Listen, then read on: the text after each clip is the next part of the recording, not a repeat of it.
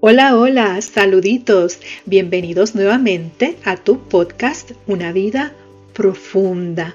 Un viajecito para buscar esa mente equilibrada y un espíritu más tranquilo. Aquí contigo, tu amiga Clary. Retomando la reflexión que ya vamos por el cuarto episodio con este episodio de hoy en el tema o lo que hemos titulado Una fe que lucha y en el pasado episodio, que puedes buscar en la aplicación de Spotify, el podcast Una vida profunda, reflexionamos acerca de esta fiera emocional, esa fiera emocional que nos puede separar del camino de la fe, como le pasó a Caín.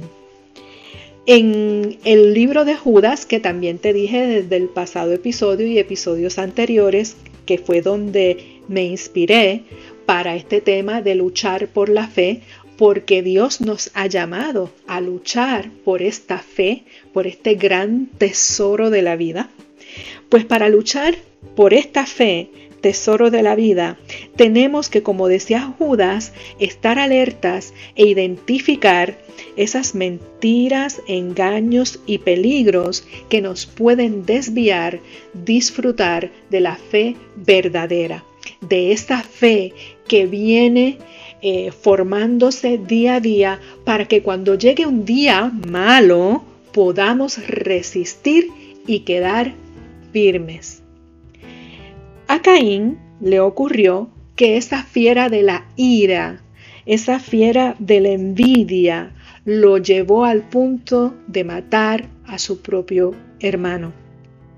Y en el verso 11 del libro de Judas, que solamente tiene un capítulo, dice que se fueron por el malo o el mismo camino de Caín.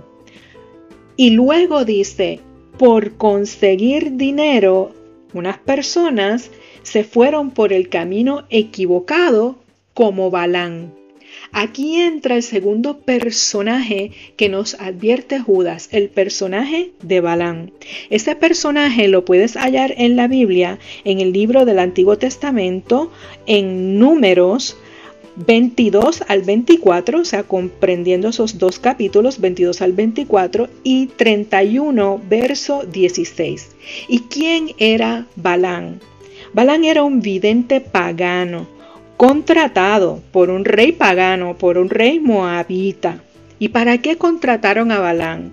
Para maldecir al pueblo de Dios. Aunque Dios ya le había ordenado que bendijera al pueblo de Israel. ¿Y qué pasó con Balán?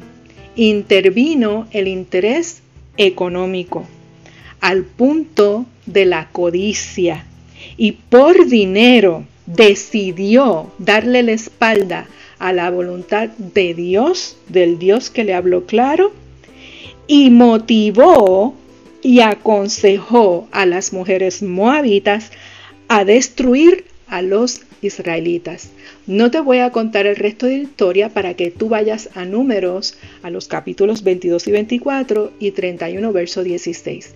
Aquí el punto que nos trae Judas cuando menciona a Balaam es el aspecto económico. Nosotros en este mundo posmoderno, ciertamente es uno de los aspectos que más nos distrae y tenemos que profundizar en nuestro propio corazón a ver si ese interés nos está actuando en contra. Si tenemos un desbalance en ese interés económico, podemos caer débiles y no tener la fuerza suficiente para luchar por la fe. Y en lugar de acabar una batalla con los pies bien puestos en la tierra, podemos caer muy bajo. El otro personaje con esos eh, engaños, mentiras y peligros que nos pueden hacer debilitar nuestra fe, que menciona Judas en su verso 11, eh, es los que hablan en contra de la autoridad y son destruidos como le pasó a Coré. ¿Y quién era Coré? Eso lo puedes ver en el libro de Números, capítulo 16, versos del 1 al 3 y el 11. Core era un levita, un adorador. Y Core, a pesar de ser un adorador de Dios, se dirigió hacia una rebelión, o sea, montó una rebelión en contra de la autoridad de Dios por vía de eh, revelarse al sistema de orden y autoridad de Moisés y Aarón. Dios había escogido a unos hombres para dirigir el pueblo de Dios, Moisés y Aarón. Sin embargo, en su propio criterio, Coré levantó una rebelión para darle un golpe de estado a Moisés y a Aarón. Mm, aquí hay que ver esa historia y tenemos que revisitar números capítulo 16 y examinar. Y a la luz de eso también ver si hay algo en nuestro corazón del espíritu de rebelión al orden establecido de Dios. Esto da todavía mucha más tela que cortar.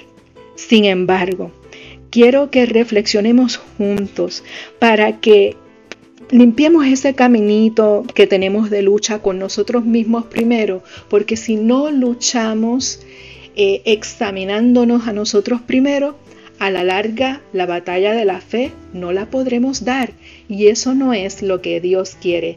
Dios quiere que tomemos una armadura, que, estemos apercibidos y fortalecidos para la gran batalla de la fe, para que como dijo Pablo, he peleado la buena batalla, he acabado la carrera, he guardado la fe.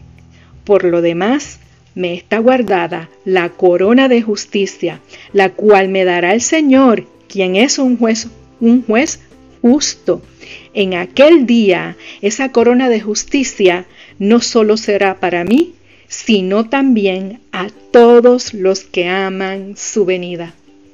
Y tú eres de ese club, de los que aman su venida, si te aferras, si te agarras de las ropas de justicia del Jesucristo de la gloria.